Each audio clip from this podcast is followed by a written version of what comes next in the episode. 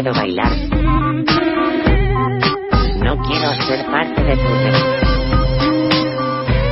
Somos la R de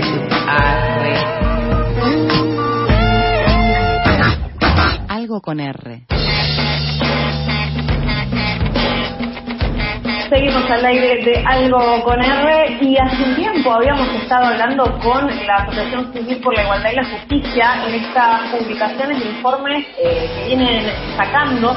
En este caso vamos a hablar por la publicación número 4, Hábitat en Crisis, es el nombre de este informe, y el, el tema de esta ocasión tiene que ver con la reurbanización de las vistas. Para hablar un poco más eh, del informe, vamos a hablar con alguien que estuvo involucrada, esta es Guillermina Greco, abogada del programa Derecho a la Ciudad de ASIS, la Asociación Civil por la Igualdad y la Justicia. ¿Cómo estás, Guillermina? Buenas tardes. Hola, ¿qué tal? Buenas tardes, ¿cómo están? Muy bien por acá, te agradecemos el tiempo para esta charla. Un poco preguntarte, si querés desde el inicio, cuál fue la idea o lo que suscitó armar este informe sobre eh, la, la reurbanización en la ciudad de Buenos Aires. Bueno, mira, en realidad nosotros lo que vemos es en la ciudad de Buenos Aires hay más de 15 villas o núcleos habitacionales y hay solo cuatro que están en proceso de reurbanización. Cuando empezamos a pensar en este informe, pensábamos si deberíamos hacer un informe de villas en general o de las que están en proceso de reurbanización en particular y decidimos hacer como dos partes, ¿no? Y esta primera parte es mostrar un poco que si bien hay muchos barrios populares en la ciudad y que todos merecen infraestructuras, servicios públicos, viviendas, también en aquellos donde hay procesos de urbanización en curso, aún falta mucho para poder asegurar los derechos de las personas que las habitan y poder saldar esas deudas de infraestructura, servicios públicos de las que hablábamos antes. Y comparar un poco los derechos que existen, las obligaciones que tiene el Estado el presupuesto que se gaste y la situación de estos cuatro barrios puntualmente. Eh, pero sin olvidar que hay muchos barrios más que en la misma situación, por más de que no se estén urbanizando. ¿Cuáles son las condiciones, Guillermina, un poco para entender que hacen que una villa, eh, digamos, eh, la falta de servicios, eh, ciertas cuestiones hacen que sean viables para la reurbanización? Mira, en realidad todas las villas son posibles de reurbanización, al menos hablando en términos generales después puede suceder que haya algún barrio particular que tenga alguna condición que haga que sea así o sí necesario que se localice, ¿no? Pero en principio todos los barrios populares se pueden urbanizar. Eh, y todas las personas que viven en barrios populares tienen que poder acceder a servicios formales, por ejemplo, entonces hay que hacer conexiones de agua, conexiones de luz, eh, obras de infraestructura que tienen que ver con espacios públicos, con apertura de calles, y todo esto eh, es obra que necesita para urbanizar barrios que se debería poder hacer en cualquier barrio claro. Desde ya hay algunos datos que están interesantes del informe si querés resaltar. Primero que nada entendemos que la reurbanización de villas tiene que ver también con leyes, ¿no? Hay políticas que impulsen esto, que bueno, como un poco contaste, no ha habido tantas, sobre todas las que existen hay muy pocas hoy en proceso de reurbanización, ¿no? Eh, si querés resaltar alguno de los datos así principales que tengan que ver con esto, también la inversión que se viene haciendo, ¿no? En el gobierno hacia este tipo de procesos. Sí, tal cual. Mira, nosotros el informe cuando arrancamos mencionamos que existen los derechos de las personas que viven en estos barrios más allá de las leyes actuales de reurbanización, ¿no?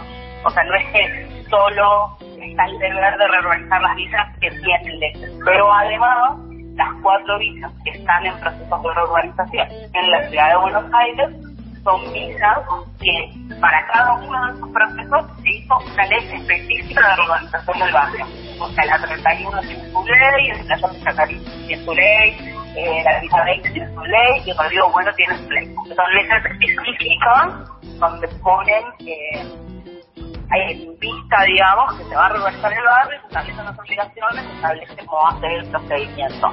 Y luego, en el presupuesto de la ciudad, uno puede contrastar cuántos son los recursos que se destinan a la reurbanización de esos barrios y lo que vemos es que esos recursos han bajado drásticamente en el 2020 y el 2021. O sea, la cantidad de presupuesto que dado en el 2019 era de, son números altísimos, no son como muy difíciles de, medir, pero en el 20 y en el 21 eso baja a más de la mitad. Entonces es como una fuerte retracción presupuestaria para la renovación de los barrios.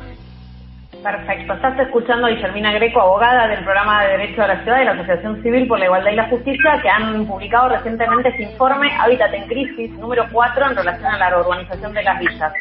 Un poco, Guille, vas con lo que pensaba, que bueno, hablas de los últimos años que un poco estuvieron marcados por la pandemia, ¿no? También que vieron en ese sentido en relación con la pandemia, claramente pensando que en 2020, 2021, bueno, eh, entiendo tuvo que ver mucho con este contexto de emergencia sanitaria, ¿no? Sí, y ahí pasa algo muy interesante, que es la ciencia pone resalto y evidencia aún más la necesidad de invertir en estos barrios. O sea, todo lo largo de la pandemia y durante todas las crisis sanitarias, tienen hincapié a quedarse en su casa y atender a a las parejas, por ejemplo. Para esas dos cosas se necesitan casas que cumplan con los requisitos, que sean viviendas adecuadas y tener, por ejemplo, servicio de agua potable que funcione bien y formal en su casa. Eh, entonces también ahí eh, creo que se evidencia lo necesario que es seguir invirtiendo, no solo en las villas de urbanización, sino en todas, para que todas las personas puedan acceder a eso. Bueno, y hablamos de las demás, como decimos, hay cuatro hoy en este, atravesando este proceso, faltan un montón, y en esas situaciones, en esas villas, eh, ¿qué situación hay? Directamente no hay planes que estén, digamos, promoviendo ningún tipo de reurbanización, no siquiera está en el horizonte, digamos, hacer esto.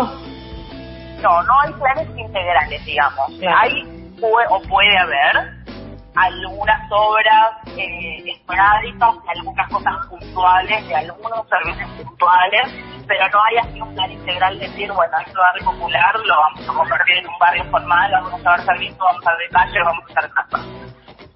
Eso solo pasa en estas cuatro. Perfecto. ¿Y cómo es el trabajo, dice, con, con respecto a las personas? ¿no? Obviamente estos trabajos de urbanización, imagino, y acá en el informe lo dicen ustedes, escuchar a quienes saben, ¿no? Eh, la participación activa y vinculante de quienes están habitando estos lugares. ¿Eso se lleva adelante efectivamente con los vecinos, las vecinas, cuando se dan estos procesos?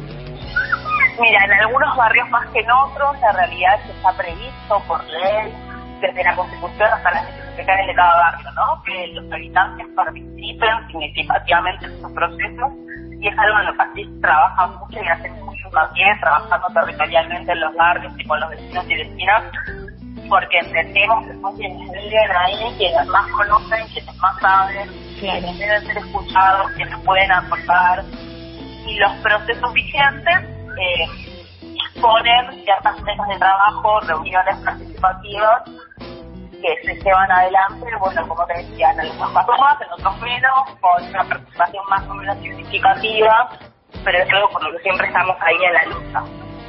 Perfecto. Dice, te hago la última, tiene que ver con, eh, ¿hay procesos de relocalización de, de vecinos, vecinas de las vistas cuando se dan estos procesos de reurbanización?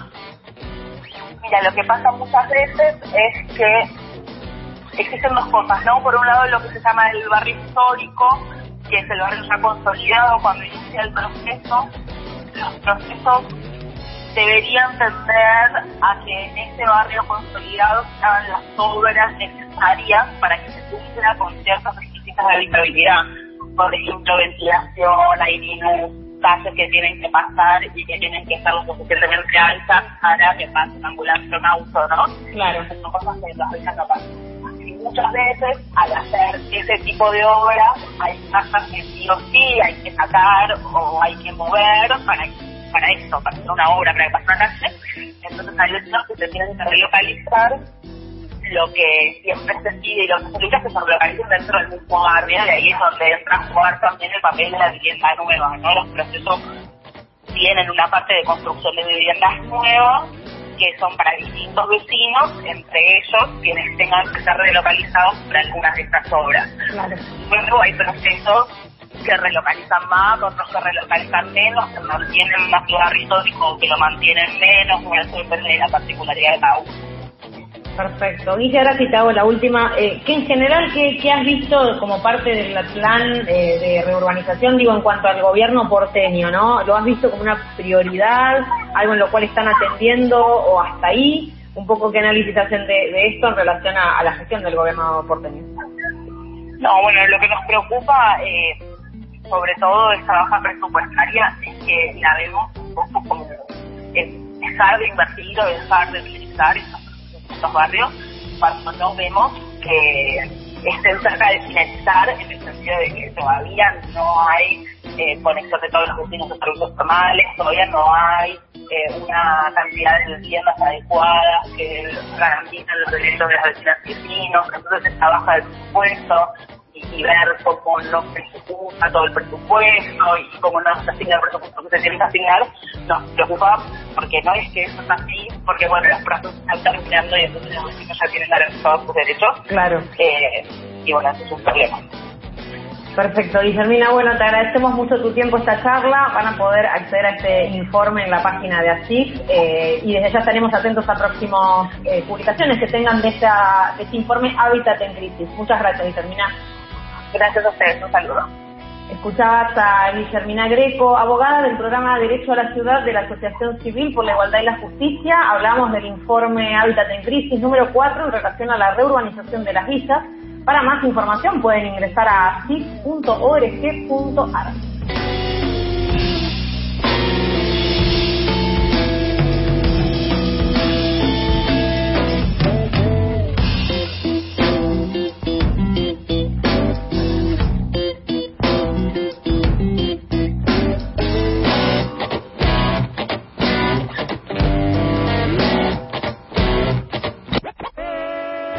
Recuerden, 4864-0489, 4866-1095.